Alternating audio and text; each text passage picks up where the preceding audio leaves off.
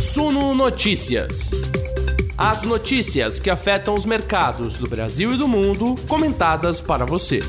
Olá, investidores, bom dia a todos vocês, sejam todos muito bem-vindos à nossa Morning Call. São 9 horas da manhã em ponto nesta quarta-feira, dia 18 de maio de 2022.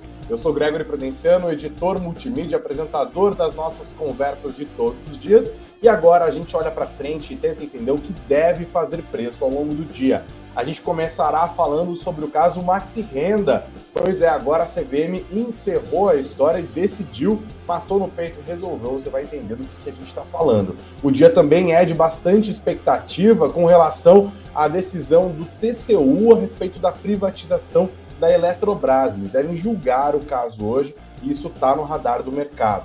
A gente também deve falar sobre, vamos falar sobre as instabilidades políticas. O mercado vai olhando, óbvio, a crise entre os poderes se aprofundando. O presidente Jair Bolsonaro foi à justiça contra o ministro do Supremo Tribunal Federal, Alexandre de Moraes, ao qual ele abusa de. É, ele abusa, ótimo, ele acusa de abuso de autoridade. Tem mais destaques hoje, a gente vai olhar para o exterior, vamos dar uma olhada como estão os índices futuros também, tudo para você ficar por dentro do que deve fazer preço ao longo, obviamente, do dia de hoje. Então, fique à vontade, vá chegando, seja muito bem-vindo, muito bem-vinda, senta o dedo no like, se inscreva aqui no nosso canal e vamos ficar muito bem informados. Sejam todos muito bem-vindos, a nossa conversa começa agora.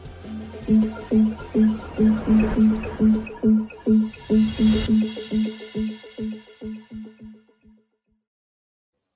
dia, investidores. Vamos começar a nossa conversinha do dia. Percebi agora aqui no YouTube que meu nome não está aparecendo. Ah, agora foi, apareceu. Bom dia para todos vocês. Como que tá o frio aí de onde você está nos assistindo ao vivo nesse momento? Porque, rapaz, tá frio aqui em São Paulo. Tava 7 graus um pouquinho antes de entrar na conversa aqui, aí deve estar tá frio também, né? Se bem que a Adriana falou que em Rio das Ostras está 18 graus, caramba, que delícia. Renata Farias também marcando presença feminina aqui. Obrigado, Renato, pela sua audiência. O João Soares deixando o bom dia dele também, esperando por boas notícias. Quem mais está comentando aqui? O Liarte falou que fez 3 graus na madrugada lá em Ritápolis. O César Zampieri deixando o bom dia dele também. O Dorival Moraes, o Léo Matheus, quem mais está deixando comentário? Shaolin Barbosa, o Daniel Machado, que nos acompanha desde Maceió. Márcia Satomi está falando ótimo frio para todos. O Rony Berger falando que em Vitória tá 27 graus agora. Sério mesmo?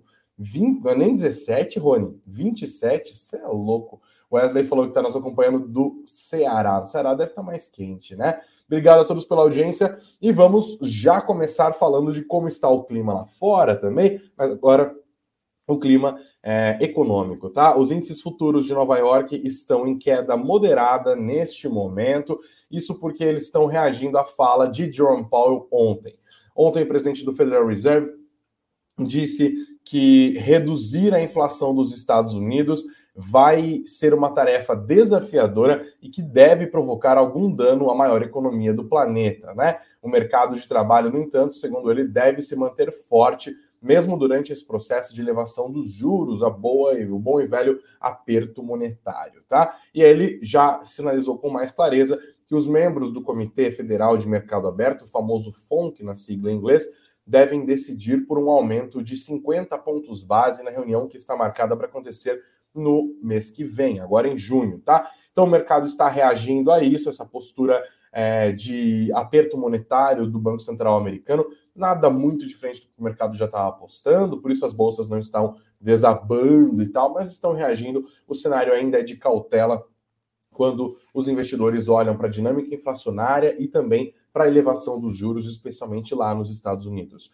Na Europa, as bolsas estão com viés de baixa também, mas tem bastante instabilidade. A preocupação é a mesma, tá? Inflação e alta de juros. Hoje houve divulgação de inflação ao consumidor na zona do euro, o CPI, né, o IPCA deles, veio 0,1 ponto percentual abaixo da mediana do mercado. O mercado esperava uma inflação de 7,5, veio em 7,4. Ainda assim, é uma inflação extremamente alta, nível recorde para o mês de abril, 7,4% de inflação na base anual, o que acaba reforçando a aposta de que o Banco Central Europeu também vai ter que subir juros. A mesma coisa se estende ao Banco da Inglaterra, tá? O Bank of England, BOE na sigla, né, que é o Banco Central lá do Reino Unido, também pressionado por isso. Então, as bolsas estão reticentes hoje, estão ali no movimento de ajuste, até se definir alguma coisa ao longo do dia por conta dessa dinâmica. Inflação alta, juros respondendo à inflação alta, subindo também, e as bolsas sofrendo em meio a esse cenário. Vamos acompanhar ao longo do dia. Aqui no Brasil, a agenda econômica também é bastante importante, a gente tem que ficar atento a novas declarações de autoridades monetárias aqui do nosso Banco Central mesmo, tá? Agora, às 11 horas da manhã, o presidente do Banco Central, Roberto Campos Neto, vai participar de um evento, vai se pronunciar. Nesse mesmo evento, fala também Paulo Guedes uma hora antes, às 10. Então, primeiro às 10, depois às 11. Antes disso ainda, às 9h30, o diretor de política monetária do Banco Central, o Bruno Serra Fernandes, deve participar de um evento aqui em São Paulo, 9h30 da manhã, daqui a pouquinho, portanto. Então vamos colocar na sequência, né? O baguncei aqui. Bruno Serra às 9h30, Paulo Guedes às 10, Roberto Campos Neto às 11. Além disso, no meio da tarde de hoje, às 14 horas e 30 minutos, está marcado para começar o julgamento sobre a privatização da Eletrobras lá no Tribunal de Contas da União, no famoso TCU. A gente vai detalhar um pouco mais esse noticiário sobre é, a privatização da Eletrobras agora também, tá bom? Mas antes, vamos dar uma olhada na nossa tela aqui. Eu já deixei o Ibovespa Futuro posicionado, a gente já fala um pouquinho mais sobre ele. Lembrando que ontem o Ibovespa engatou a sua quinta alta consecutiva, né? Subiu é, 0,51 ponto percentual. Magazine Luiza ficou entre os destaques de queda no Ibovespa ontem. No final das contas, o Ibov fechou nos 108.789 pontos. A moeda americana ontem teve um dia de recuo super importante, tombou 2,15%, terminou abaixo dos R$ 5,00, R$ 4,9429. O índice dos fundos imobiliários, o IFIX, subiu 0,29%. Aliás, falando em fundos imobiliários, ontem nós tivemos a, essa notícia importante sobre o caso Maxi Renda MXRF11, tá? A CVM se reuniu e decidiu que a distribuição dos dividendos do Maxi Renda é regular. A decisão foi tomada por unanimidade. A matéria está aqui no nosso site, suno.com.br barra notícias. suno.com.br barra notícias. Leio para vocês. O colegiado da Comissão de Valores Mobiliários decidiu reconhecer por unanimidade nesta terça-feira a regularidade do tratamento contábil dado à distribuição dos proventos pelo Fundo Imobiliário Maxi Renda MXRF11. A ata da reunião do colegiado, divulgada no início da noite de terça-feira, informa que o tratamento contábil na distribuição de lucro caixa excedente em prejuízos ou lucro acumulados e não como amortização das cotas integralizadas, tem caráter legal e vale toda a indústria de fundos, que era um dos temores, né, de que essa mudança no entendimento da CVM a respeito da maneira como o MXRF11 estava contabilizando o seu lucro, então eles deveriam estar distribuindo amortização de cotas integralizadas e não dividendos, é, poderia afetar toda a indústria dos fundos imobiliários. Agora, eles voltaram atrás, não só no caso MXRF11, mas também para todo o resto do mundo dos fundos imobiliários, tá bom? Em janeiro, o MXRF11, que é o fundo imobiliário com maior número de cotistas no mercado, são mais de 500 mil, publicou um fato relevante em que apresentava essa decisão da CVM determinando a distribuição de rendimentos somente no caso de lucro contábil, não pelo regime de caixa, como era feito até então. Segundo a área técnica da CVM, a administração do Maxi Renda vinha distribuindo aos cotistas rendimentos com base no lucro caixa, mesmo quando esses valores haviam excedido o lucro contábil, e isso não poderia ser feito como rendimentos, e sim deveria ser classificado como amortização ou devolução de capital investido pelos cotistas. Né? Aquilo deu uma bela, deu uma bagunçada no mercado. Em fevereiro, a CVM suspendeu o efeito da sua decisão a pedido do, do administrador do, do MXRF11, que é o BTG Pactual, tá? E afirmou que iria cessar o efeito suspensivo, a decisão voltaria a valer caso não houvesse apresentação do pedido de reconsideração em até 15 dias, ou se o colegiado deliberasse pela rejeição ou não reconhecimento do pedido feito pela administração do MXRF11. Eles acabaram decidindo pela revisão. O colegiado reconheceu a existência de, abre aspas, obscuridade e contradição na primeira decisão tomada pela autarquia, tá bom? Então, regularizada, resolvida essa questão, essa novela do Maxi Renda agora está encerrada, tá? Pessoal que está preocupado com a indústria dos fundos imobiliários, agora pode ficar em paz com isso. Tem um vídeo no canal da Suno, inclusive, com o nosso especialista em fundos imobiliários, o nosso professor Baroni, a respeito. O link também está nessa matéria que está no nosso site, tá? Você acessa, tá lá na primeira página, suno.com.br barra notícias, suno.com.br barra notícias. Você lê esse resumo que eu acabei de apresentar para você e também tem ali o link da nossa live com o professor Baroni ontem falando sobre isso, para você quer tirar um pouco mais de dúvidas a respeito desse assunto, tá bom? É, mais destaques desta quarta-feira, dia 18, Eletrobras, né? Hoje a gente deve voltar nossos olhos para o TCU, Tribunal de Contas da União, lá em Brasília. Decide sobre a validade e o modelo do processo de privatização da empresa. É a última reunião, deve encerrar essa novela. A expectativa do mercado, de maneira geral, é que haja uma aprovação, tá? Mas a situação não é tão simples assim. A gente já viu que houve vários adiamentos, né? Frustrando as expectativas do governo, frustrando, inclusive, o calendário inicial que foi desenhado para a privatização da Eletrobras. O governo tenta apresentar a privatização da Eletrobras ainda neste ano como um troféu importante, né? O presidente Jair Bolsonaro busca a reeleição, falaremos mais sobre ele daqui a pouco, inclusive, tá? Então a gente tem que ficar focado nisso. No nosso site tem uma matéria sobre isso. O presidente da Eletrobras disse que a privatização da empresa pode acontecer até agosto, tá? Ele disse que este é um cenário otimista. O processo aguarda a decisão do TCU que julga hoje se vai dar ou não prosseguimento à etapa de capitalização da companhia. Chamo atenção para vocês essa matéria que entrou é, no começo da madrugada, hoje, hum, sobre justamente a privatização da Eletrobras, na coluna do Lauro Jardim, do jornal o Globo. Segundo o Lauro Jardim, a privatização da Eletrobras será aprovada hoje e o governo já define a data da capitalização. Ele disse: a sessão de hoje do TCU finalmente aprovará o modelo de privatização da Eletrobras. Quem conhece a alma dos ministros do TCU fez as contas e informa o placar. Dos nove ministros, sete dirão sim ao relatório de Haroldo Cedras. O ministro Vital do Rego votará contra e de forma contundente. A ministra Ana Reis não se manifestará por ser a presidente do TCU. Um placar tranquilo para o governo, portanto, diz o ministro do TCU. Será uma votação sem emoção. Quem quiser emoção hoje, vá ao casamento do Lula, que casa hoje com a Janja, né?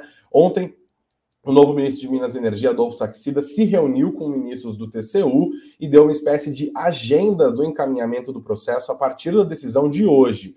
Já decidiu que no dia 25 agora de maio vai ser protocolado na CVM e na SEC, na SEC, né, que é a CVM dos Estados Unidos, o pedido de registro de oferta pública global das ações ordinárias e das ADRs. O passo seguinte, finalmente, será a capitalização da Eletrobras, marcada para acontecer no dia 9 de junho. Então, atenção às datas pedido deve ser protocolado no dia 25, a capitalização deve acontecer no dia 9 de junho, se tudo acontecer como previsto, tá? Assim, a União deve passar a deter 45% do capital social da empresa. Hoje, a União tem 72% do capital da Eletrobras e assim deve diluir a sua participação e deixar de controlar a Eletrobras, tá? Esse é o plano, segundo a apuração do Lauro Jardim, do jornal o Globo. Mas ficaremos atentos, porque essa matéria do jornal Valor Econômico de hoje, do Rafael Bittencourt, mostra deputados apelando ao STF para barrar a privatização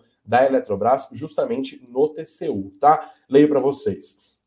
Na véspera da sessão plenária do Tribunal de Contas da União, que definirá o futuro da Eletrobras, Parlamentares do PT, liderados pelo deputado federal Arlindo Quinaglia, entraram, entraram nesta terça-feira com um pedido de liminar no Supremo Tribunal Federal para que seja suspenso o julgamento da privatização da estatal pela cúpula do órgão de controle.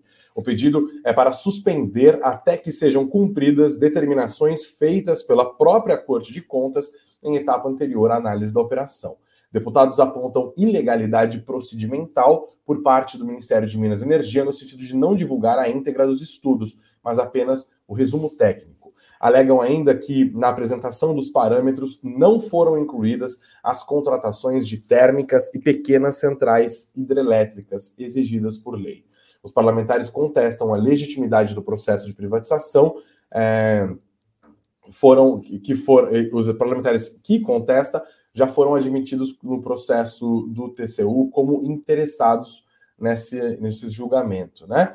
É, eles argumentam se tratar de um processo de desestatização ímpar, referente à empresa estatal estratégica para o desenvolvimento nacional e acompanhado com grande interesse por diversos setores da sociedade e da economia, o que torna imprescindível uma análise profunda e pormenorizada do aludido processo, tá? Então é isso aí, todo mundo dando as suas cartadas de um lado ou de outro. Essa privatização é importante, a gente deve acompanhar as ações da Petrobras ao longo do dia. E eu perguntei para vocês aqui que nos acompanham pelo YouTube ao vivo, você acha que o TCU vai aprovar a privatização da Eletrobras nesta quarta-feira? Sim e não, tá? Até o momento, 56% acredita que sim, deve aprovar, 44%, no entanto, estão reticentes, acham que não vai acontecer a privatização da Eletrobras. Vai deixando aqui o seu comentário, também o seu voto na manhã fria desta quarta-feira, beleza? Deixa eu dar uma olhada nos comentários. O Elton falou que no Jardim Primavera tá 7 graus, sensação térmica de 2. Socorro! Meu Deus do céu, ninguém merece.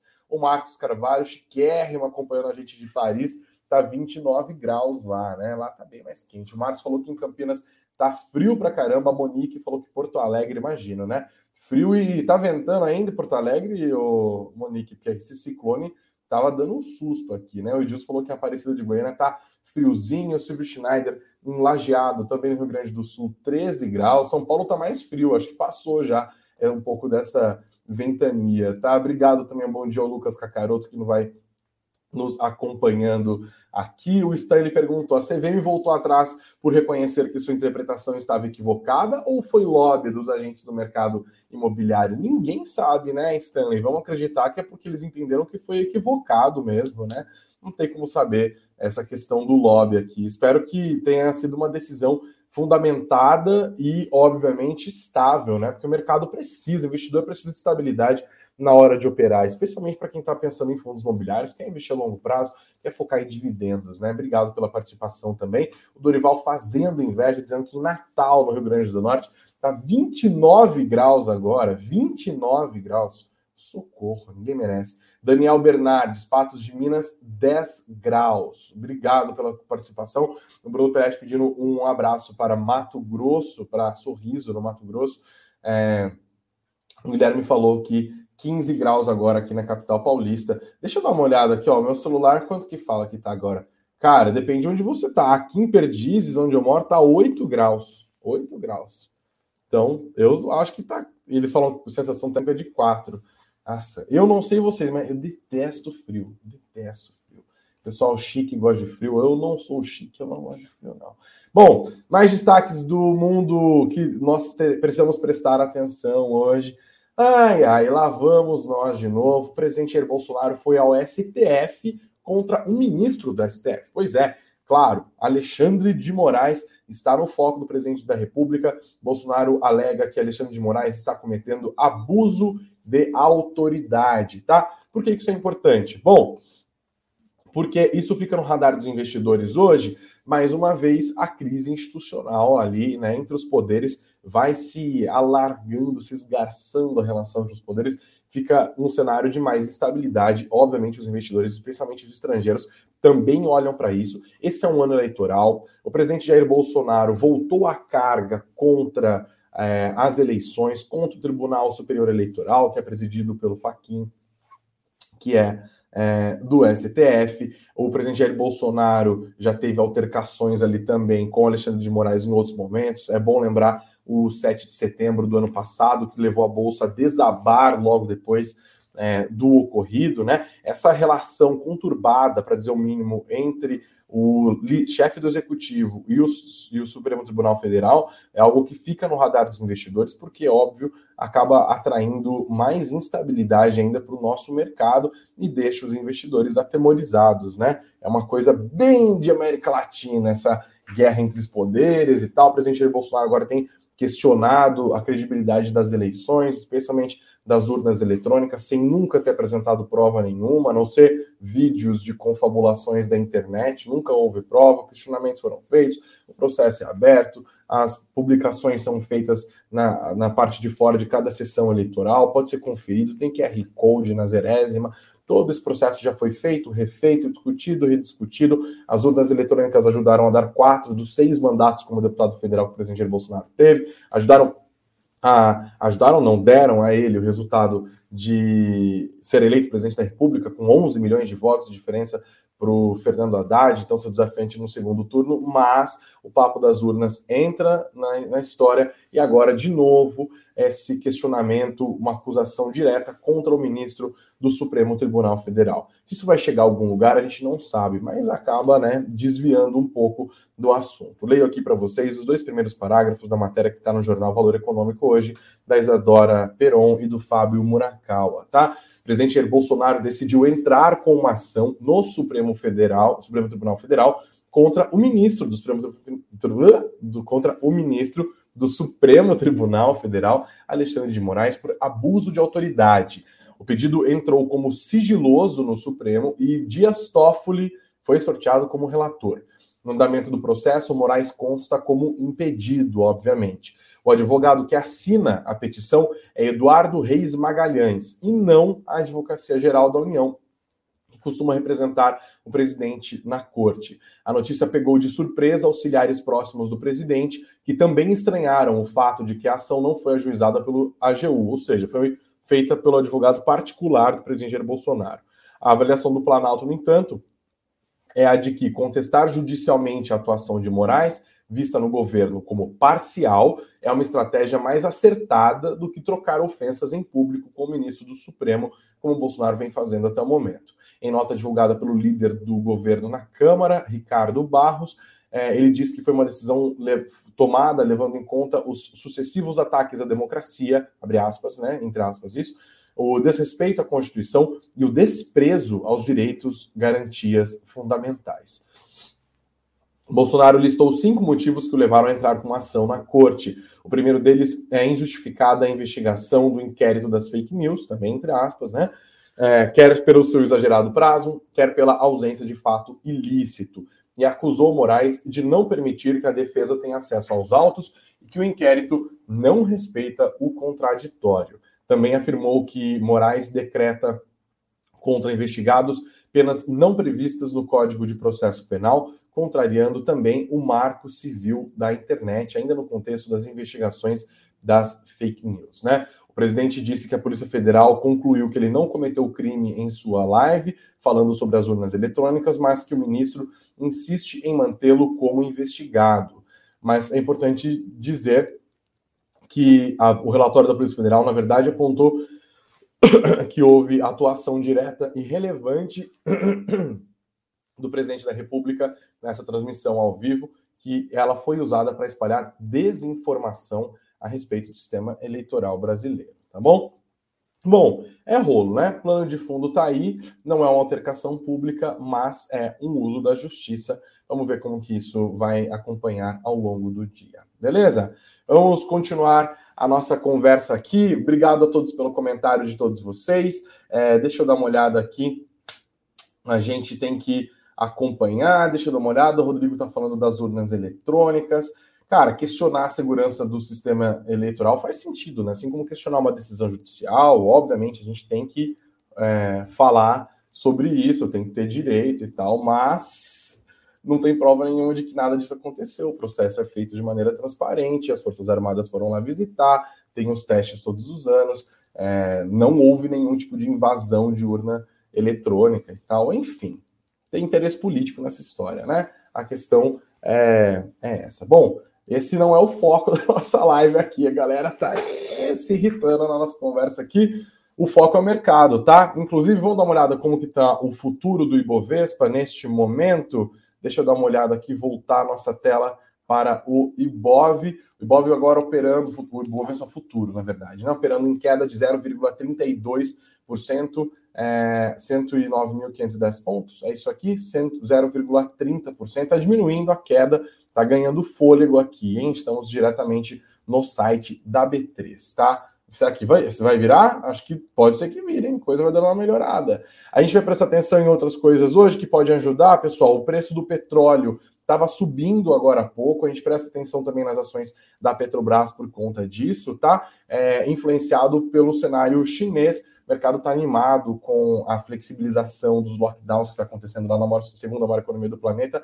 Aumenta a probabilidade de demanda por petróleo. Isso ajuda a cotação da commodity aí lá para cima. Também pode ajudar nas ações da Petrobras hoje. Beleza? Continuaremos prestando atenção é, em tudo isso, tem mais notícias aqui para eu separar para vocês?